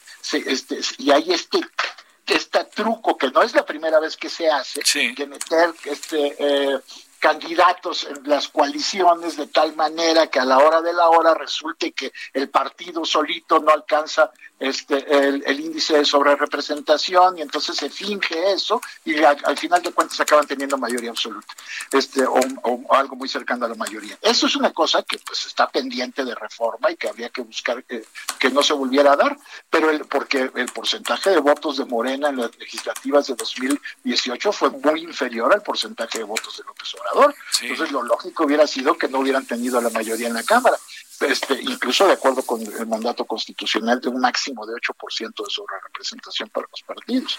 Pero bueno, el hecho es que así fue y ahora eso está en juego y es, es muy probable que haya distintos niveles de coalición entre los partidos opositores que pudieran llevar a que efectivamente no tuviera tan sencillo recuperar, mantener la mayoría absoluta, ¿no? Sí. Oye, eh, sí, claro. Oye, a ver, este, ¿supones que caminaremos en buen puerto, hacia buen puerto en la designación? ¿Crees que hay condiciones para que las preocupaciones sean menores? Nunca dejarán de estar presentes, ¿no, Javier? Pero que sean menores en función de cómo está el ambiente y se han creado condiciones. ¿O habrá quien pegue en la mesa, habrá quien empuje? Eh, ¿Qué intuyes que puede pasar después de haber estado en esas sillas o cerca de esas sillas, si tú quieres? Pues yo lo que yo creo que este, viendo la lista de candidatos que aprobaron el examen, eh, no hay margen para que este para que ah, sí, sí, este la, la, la, balanza excesivamente hacia una fuerza. Por supuesto vamos a ver jaloneos por supuesto vamos a ver debate entre los legisladores y habrá inconformidades pero yo creo que hasta ahora el proceso ha salido bastante bien. Sí. Y, no veo razones para que para que salga mal que aquí el nombramiento de los consejeros. Este, y este, eh, eh, no hay posibilidad alguna, precisamente por la cuestión de, la mayoría calificada de dos tercios para su nombramiento, de que una sola fuerza, fuerza se imponga, se imponga, ¿no? Hay necesidad de negociarlo y entonces yo creo que hay condiciones para que sea una negociación que, que no genere ya más tensiones sobre el proceso electoral. Sí, sí, sí. Este, bueno, eh, de, oye, parece que en dos semanas máximo tendremos ya las y los consejeros, ¿verdad? ¿Piensas, ¿Piensas que, digamos, eh, como está el panorama, serán dos y dos? o piensas que en una de esas pues este van cuatro o qué, qué, has, qué alcanzas a apreciar en función de los perfiles oye porque hay otro perfil por ahí que hicieron a un lado de manera me parece un poquito este no sé no será que lo conozco y me parece que es un hombre que que le sabe que es el caso de Jorge Alcocer no a mí me sorprendió que Jorge no pasara el examen. Sí, claro. Y Carlos Martínez también, que es una gente que ha hecho toda su carrera también en el sistema electoral. Pero bueno, por, lo que hay, ahora se publicaron las calificaciones, ¿no? Y entonces y entraron los, las calificaciones más altas. Tanto Jorge como Carlos pidieron al tribunal que se hiciera pública este, eh, este, las condiciones de, de evaluación. Bueno, pues, pero finalmente ahí está, ¿no? Ha sido un proceso pues bastante transparente. Hoy tenemos exactamente las calificaciones que sacó cada uno de los candidatos. Sí, claro. y, este, y, me imagino que el proceso de calificación del examen fue fue correcto, ¿no? Si se basó efectivamente en las respuestas este, de los de, de, los candidatos. Entonces, pues resulta que este este par de especialistas resultó tener menos conocimientos de derecho electoral y de administración electoral que lo que creíamos, ¿no? Sí, claro, pues que esa es la otra. Bueno, Jorge Javier, te mando un saludo y te agradezco como siempre que hayas estado con nosotros. Javier, te mando un gran abrazo. Igualmente para ti. Gracias. Hasta luego. 1722. Solórzano, el referente informativo. Bueno, vámonos con Misael Zavala. Cuéntanos, Misael, ¿qué tenemos esta tarde? Así es, Javier, pues el presidente Andrés Manuel López Obrador envió una iniciativa a la Comisión Permanente del Congreso de la Unión para oficializar el desarrollo y la investigación en la materia de defensa nacional eh, y que estos sean validados, sean estudios validados en carreras profesionales y doctorado dentro del sistema educativo militar. El anteproyecto, eh, el cual circuló hoy en el Congreso, precisa cambios a la Constitución para reconocer la existencia del Instituto Mexicano de Estudios Estratégicos en Seguridad y Defensa Nacional y con ello dar certeza y validez a los estudios que se impartan a los integrantes del Ejército, de la Fuerza Aérea Mexicanos, también al personal civil. Eh, cabe recordar que este Instituto Mexicano de Estudios Estratégicos realiza investigaciones y también desarrollo tecnológico en la materia de seguridad y defensa nacional del país. Entonces ya con esta iniciativa eh, de ser aprobada por el Congreso, eh, estos procesos educativos en, en, cuanto a la materia eh, de seguridad eh, nacional y defensa nacional eh, serán realizados ya en, en escuelas, en institutos, en colegios militares, centros de estudio y unidades, escuelas y dependencias de la Secretaría de la Defensa Nacional. Javier, esa es la información. Sale, bueno, hasta el rato y muchas gracias, Misael. Buenas tardes. Bueno, vámonos a, vámonos a una pausa, vamos a la media hora final. Eh, ya ve que ayer hablamos sobre el tema de qué estaba pasando con los emolumentos que se deben de utilizar para la ciencia, ¿no? Ahí no hay acuerdos, ¿eh? Y eso de ciencia neoliberal, créame que me río de Janeiro. Bueno, vamos a hablar de ello, si le parece.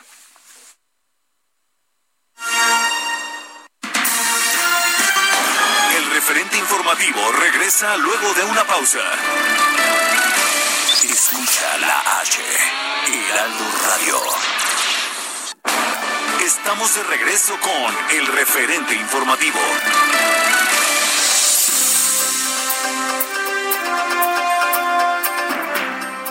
Hola, hola, ¿qué tal? Muy buenas tardes, amigos y amigas del Heraldo Radio. Vamos a darles un gran consejo ahorita. Ustedes ya tienen su tapete esterilizador porque Adri Rivera Melo y yo, Mónica Reyes, ya, ya, hasta vamos por la segunda toma. ¿Cómo estás, Adri? Adelante. Muy bien, mi querida Moni, exactamente. Vamos por la segunda y hasta por la tercera. Claro. Porque vale la pena. Sabemos que pues uno de los motivos más frecuentes Así de es. contagio por COVID está en los zapatos de personas que llegan o se acercan al domicilio. Y España fue eh, pues quien desarrolló este tapete esterilizador utilizado en hospitales, muy efectivo, elimina el 99% de bacterias, de patógenos, pero principalmente del COVID-19. Y este tapete esterilizador ya se distribuye en México a precio especial. Es muy sencillo de utilizar. Hay que vertir nada más el líquido esterilizador que contiene. Hay que colocar los pies durante unos eh, 20, 30 segunditos, limpiando muy bien las suelas de los zapatos. Y este tapete viene con líquido suficiente para dos meses. O sea que nos dura bastante. Eso, tú y yo ya vamos por el segundo líquido. Claro. por la segunda vuelta Así ya. es. Y bueno, pues aquí lo interesante es la, la promoción, lo que les estamos ofreciendo, Sí. porque si marcan en este momento al 800 2306 mil, repito, 800 2306 mil, o pueden visitar también hospitalar.mx. Si pagan con tarjeta bancaria, pueden elegir entre dos regalos, un esterilizador en aerosol o una bolsa esterilizable. Les damos esa opción. Sí. La verdad es que vale mucho la pena que se lleven este Ajá. tapete esterilizador a precio de costo y bueno, pues que estén bien protegidos. Claro. Lo pueden poner en su domicilio, en su oficina, en la el cabina. negocio también, en donde quieran. Claro, si usted tiene un taller mecánico, mire, va a ser buenísimo porque así Muy vamos a ir bueno. contentos a ver qué pasa con nuestro carro. Y vamos a estar seguros. Claro, seguros, los regalos que tiene hospitalar.mx y además este tapete es el original. Así es. Aguas, El aguas. original, el Muy que creó bien. España. Nuevamente doy el número Sí, telefónico. porfa. Es el 800 2306 mil para que lo marquen muy Muy bien, bien, en, en este, este momento, y aprovechen. Ya están sonando los números, los teléfonos 800 230 mil. Gracias, regresamos con Gracias. el referente informativo. Solórzano, el referente informativo.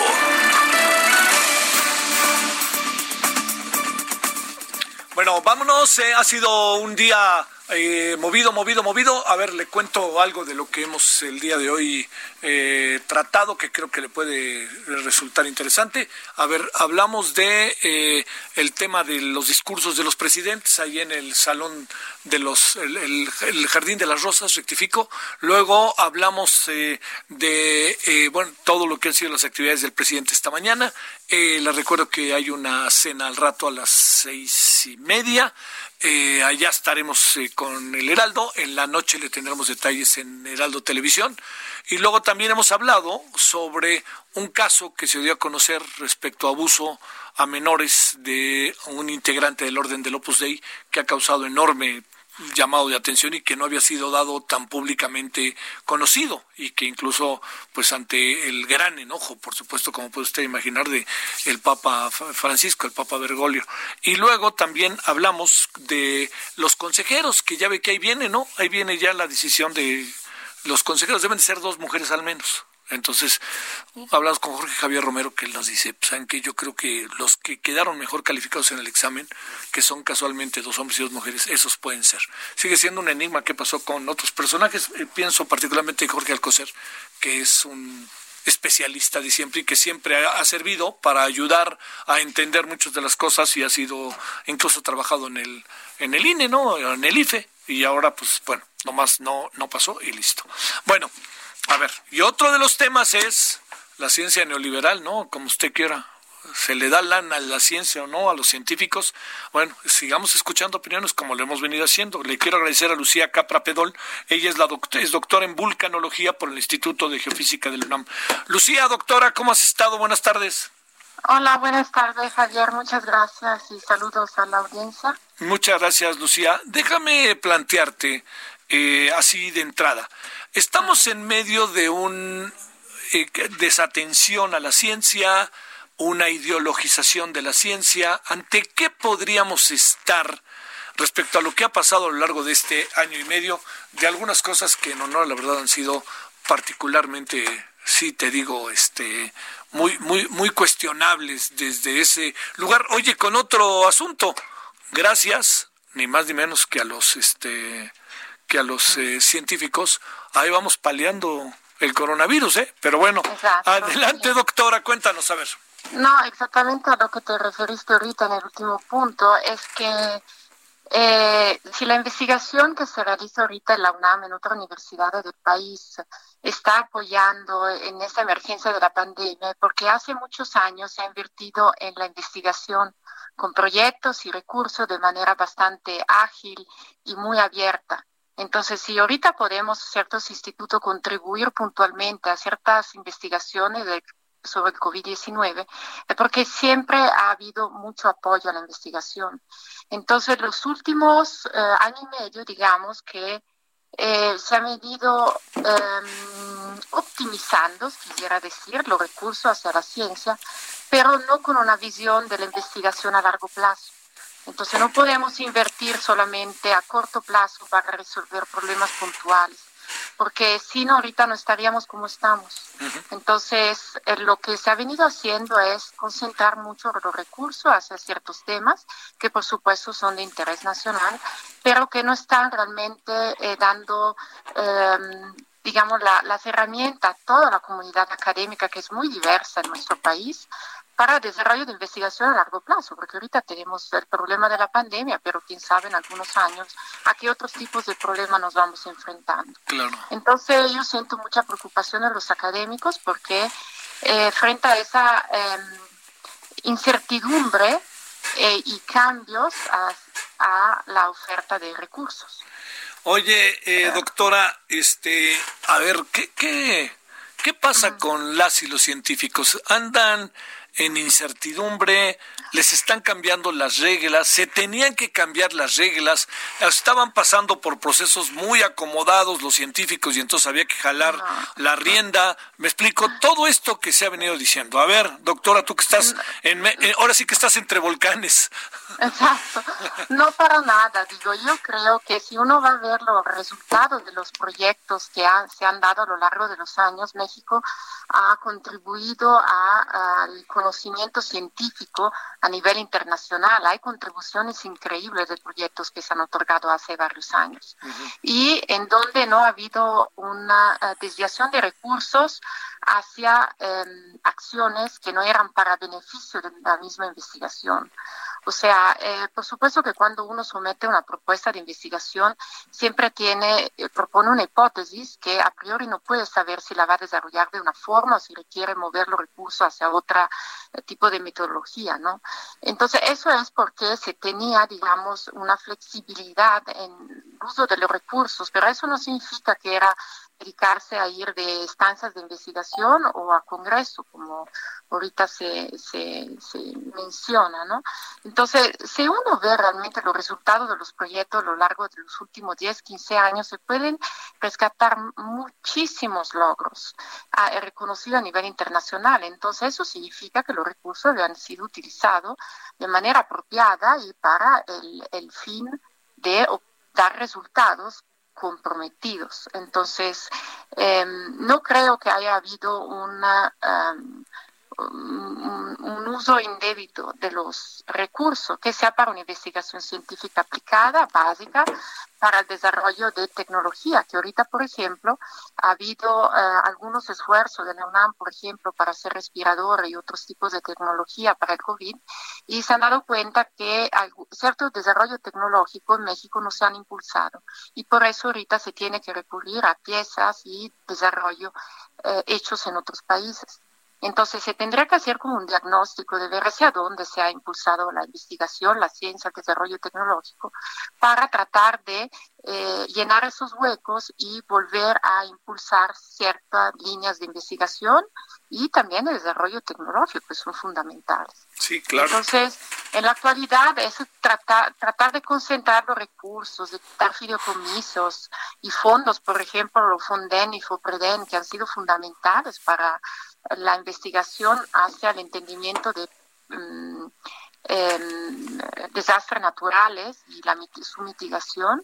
Eh, realmente los investigadores que habían utilizado esos recursos con éxito ahorita se, se encuentran en cierto grado de incertidumbre, porque cómo van a seguir sus estudios para eh, mitigar efectos de fracturamiento en grandes ciudades, por ejemplo, las mismas erupciones volcánicas, el monitoreo volcánico que que realmente implica mucho, o de cualquier proceso natural, implica muchísimos recursos. Oye, Lucía, toda esta, bueno, ya ves que le, quitaron el, este, han venido quitando eh, presupuesto, ¿no? Eh, a centros de investigación. Eh, está difícil ahí medio sobrevivir. Ayer hablábamos con Julia Tagañez que nos decía no todo lo que pasó con el foro científico.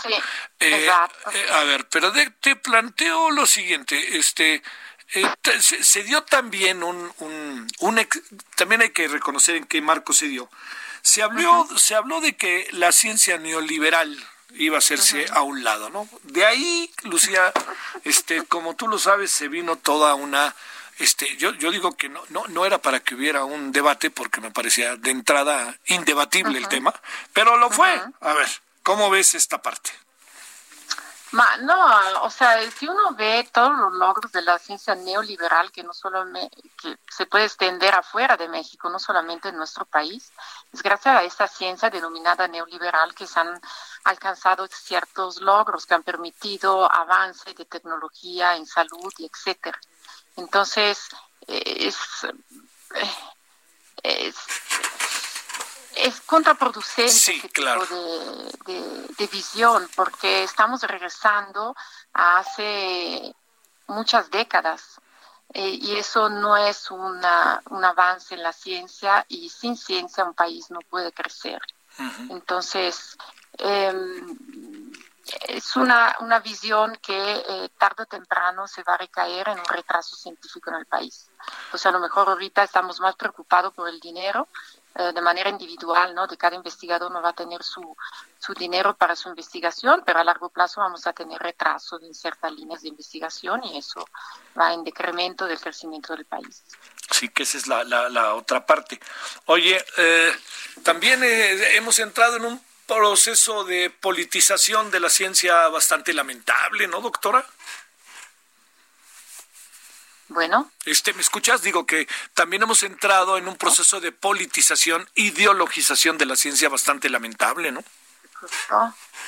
¿Me bueno. ¿Me escuchas? ¿Me escuchas ahí, doctora? A ver. A ver, doctora, eh, no, no nos cuelgues, ojalá, a ver qué pasó por ahí. Ahí, a ver, espérame, este, ¿nos escuchas, doctora?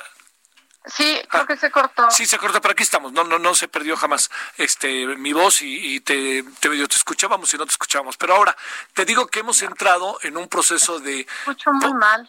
A ver, se escucha muy mal. Espéranos tantitito, doctora, no cuelgues, por favor. Este, vamos a tratar de que este, de que tenemos que buscar la manera de que rápidamente entres. Le informo mientras estamos hablando con la doctora Lucía Carva Pedol. Ella es la doctora en vulcanología por el Instituto de Geofísica de la UNAM. Estamos hablando sobre la inversión en ciencia, el papel de la ciencia, etcétera. Bueno, y estamos al mismo tiempo, ahorita en la parte final.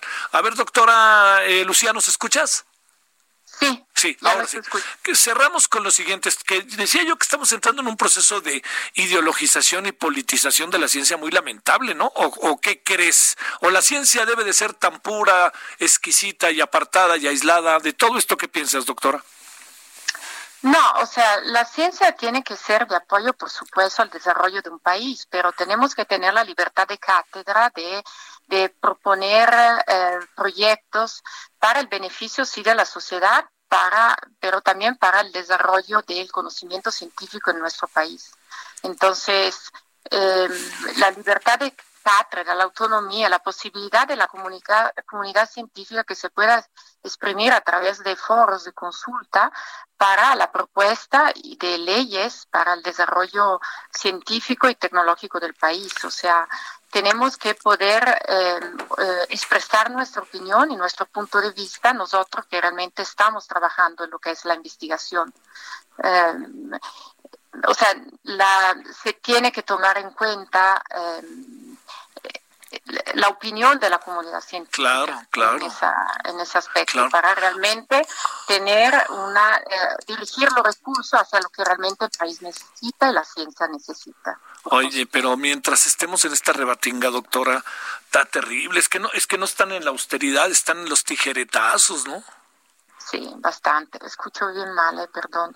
Pero sí, o sea, ya la ciencia en lugar de eh, recibir más recursos y más uh, estímulo, ¿no? Eh, em, para el, desarrollo de investigación novedosa, repito, en México tenemos excelentes investigadores, reconocidos en, a nivel internacional.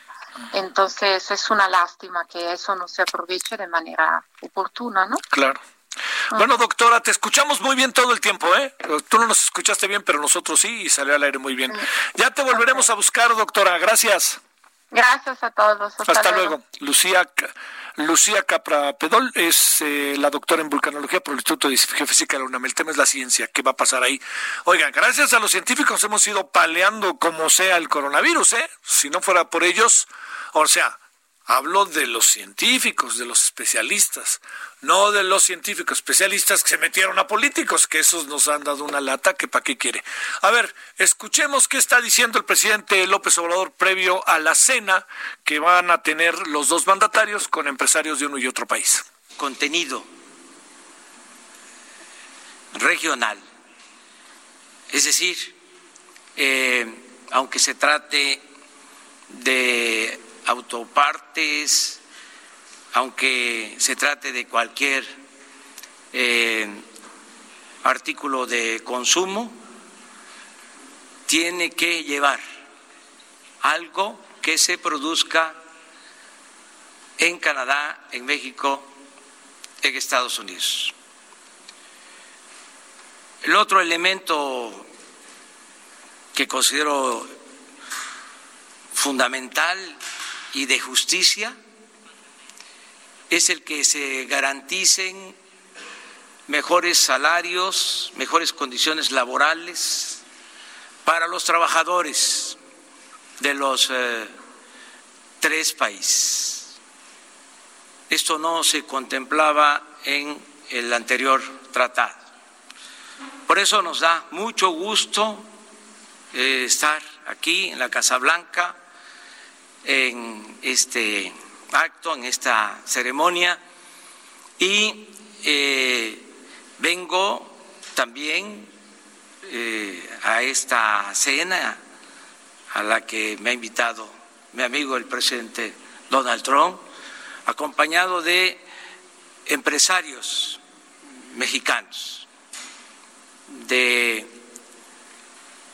empresarios destacados, no solo porque invierten, producen, generan empleos, sino también porque tienen una dimensión social.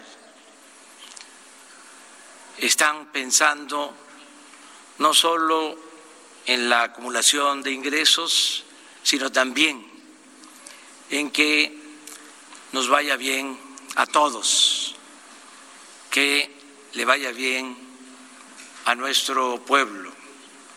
Por eso agradecemos mucho esta recepción, presidente Trump, y en efecto fallaron los pronósticos, no nos peleamos, somos amigos y vamos a seguir siendo amigos.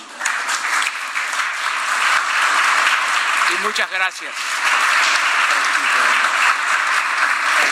A mí, o sea, qué bueno que es así, ¿no? Qué bueno que no se pelean y todo. Oiga, pero discurso sobre los empresarios mexicanos después de todo lo que está pasando en el país y después de todo lo que se dijo de la mafia del poder y todo, y tu mamá también, híjole, híjole, me cuesta trabajo digerirlo, pero bueno, así fue, así fue. Yo sí creo que hay una parte sumamente importante. Fallaron los pronósticos, no nos peleamos, nadie pensó que se iban a pelear, más bien uno pensó que algunas cosas de los discursos serían diferentes. Sigo diciendo, como le me permití decirle a las cuatro, que me parece que el discurso del presidente López Obrador es sumamente interesante, pero quizás en esta parte comedido con dudas respecto al papel de que nos genera a nosotros el papel de, de Donald Trump en relación a México, en relación a los mexicanos, los, a, las, a los mexicanos en los Estados Unidos y también con otra variable, me parece que yo sí lo debo de decir, sé que le puede sonar un poco extraño, pero me parece que es un discurso educado de un hombre educado y eso es muy importante también en la política. O sea, uno, uno no está tan de acuerdo en cosas que dijo, pero uno también este, está en casa ajena, ¿no? Y creo que fue, me parece sumamente eh, educado en ese sentido. Quiero ser enfático porque esa es una variable que también en la política cuenta. 17 con 50 en la hora del centro. Solórzano, el referente informativo.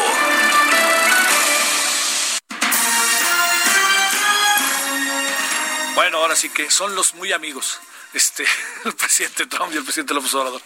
Bueno, mire, yo creo que está bien, pero no podemos dejar de tener una mirada de las cosas, crítica, analítica, abrir un poco los espacios y tratar de entender lo que pasa. Bueno, vámonos entonces a las 17 ya con 51 horas del centro. La otra gran noticia del día, que la tuvo Diana Martínez hace rato y que ahora la confirma y nos da más detalles de ellos. Adelante, Diana. Javier, buenas tardes. Pues en esta ocasión la Fiscalía General de la República ya confirmó eh, la detención de, del exgobernador de Chihuahua, César Duarte. Eh, señaló que será presentado en las próximas horas ante la Corte Federal del Distrito Sur de Florida para que se le dé a conocer la imputación en su contra. Eh, en un comunicado, la institución señaló que desde 2018 el gobierno de Chihuahua presentó a la extinta Procuraduría General de la República las carpetas de investigación y órdenes de aprehensión con que contaba hasta ese momento en contra del exfuncionario. Sin embargo, durante ese año la PGR mantuvo inactivo el caso y un año después, debido a la relevancia del asunto, la Fiscalía lo reactivó y trabajó en conjunto con la Fiscalía Estatal para presentar una solicitud de extradición. El 8 de octubre de 2019, eh, la juez de control de Distrito Judicial eh, de Morelos, eh, en Chihuahua, libró orden de aprehensión en contra de de César Duarte por su probable eh, responsabilidad en los delitos de peculado y asociación delictuosa. Dos meses después, la Fiscalía solicitó apoyo a la Secretaría de Relaciones Exteriores para tramitar la petición formal de extradición ante autoridades estadounidenses. Javier. Oye, eh, a ver, entonces, bueno, aquí tiene que entramos ahora, Diana, en el proceso de eh, legal, ¿no? De la extradición. La solicitud como tal está ya planteada. Dicho de otra manera, te planteo, Diana, ahora decide la Corte, decide la, la, justicia estadounidense. Te pregunto algo que podría pasar, sería casi que, para hablar en este anglicismo, un fast track que tenga que ver con una deportación y que en cualquier momento esté en México o tendríamos que esperar un poco como en el caso español, que hemos esperado más de una semana y media y se calcula que a final de esta semana lleguen. En una de esas llegan juntos, claro que diferentes vuelos, ¿no, Diana? Claro, no, se tiene que seguir un proceso de extradición con base en los tratados de extradición entre México y Estados Unidos. Eh, se le informan, eh, se le da a conocer la imputación en su en su contra y César Duarte ya decidirá si se allana o no. Es un proceso que, que puede llevar o que puede tardar todavía todavía más. Oye, oye, Diana, hay otra variable por ahí que te planteo. Este, no sé por qué tengo la idea de que también tiene la nacionalidad estadounidense. Esa parte no, se ha confirmado y la fiscalía tampoco tampoco la, ha dado a conocer. Claro, a lo, oye, a lo mejor lo que tiene es visa de residencia, que es distinto, ¿eh? Exactamente. Exacto. Sí, por, lo pronto estaremos al pendiente de, de en qué consiste esa solicitud de, de extradición y cuáles son los delitos específicamente, cómo se le formula la, imputación y si él acepta o no la, extradición, eh, o si será como en el caso de Emilio Lozoya, ¿no? que él finalmente la aceptó después de, algún tiempo. Claro, ese, tienes toda la razón, ¿no? porque en una de esas yo te puedo decir, pues sí, ya me detuvieron, tú estás, y entonces le digo a mi abogado, oiga, no, yo apelo a esto y este me, eh, llevo un juicio hasta, y yo no estoy de acuerdo en que me extraditen y hasta que me, no les quede de otra que extraditarme porque lo determina un juez después de un proceso. Ahí sí tienes toda la razón. Pues mira, híjole. Oye, como sí, claro, tienes toda la razón. Como, oye, ¿cómo están las cosas? Bueno, eh, son, oye, son dos temas, mi querida Diana, fuertísimos, ¿eh? Todo lo que pueden repercutir acá dentro del viejo poder priista, ¿eh? Tanto el de Emilio Lozoya como el de este hombre César Duarte. El que, oye, el que dicen que está de fiesta es este Javier Corral, ¿verdad? Sí, pues eh, se anunció que va a dar un, que va a dar un mensaje. No, hombre en unos minutos eh, estamos también al, pendiente de, ese, mensaje. No, hombre, ha de estar, pero verdaderamente feliz. Bueno, muchas gracias. Buenas tardes. Buenas tardes. Oiga, ya nos vamos. A ver, ¿de qué vamos a hablar hoy en la noche en Heraldo Televisión? Vamos a hablar, por supuesto, del viaje del presidente. Vamos a hablar del caso César Duarte. Y esto es lo que hoy ha acaparado la atención de este día. Entonces, lo esperamos en la noche, 21 horas, en hora del centro de televisión, de 22, de 21 a 22.15. Hasta aquí, Solórzano, el referente informativo. Heraldo Radio.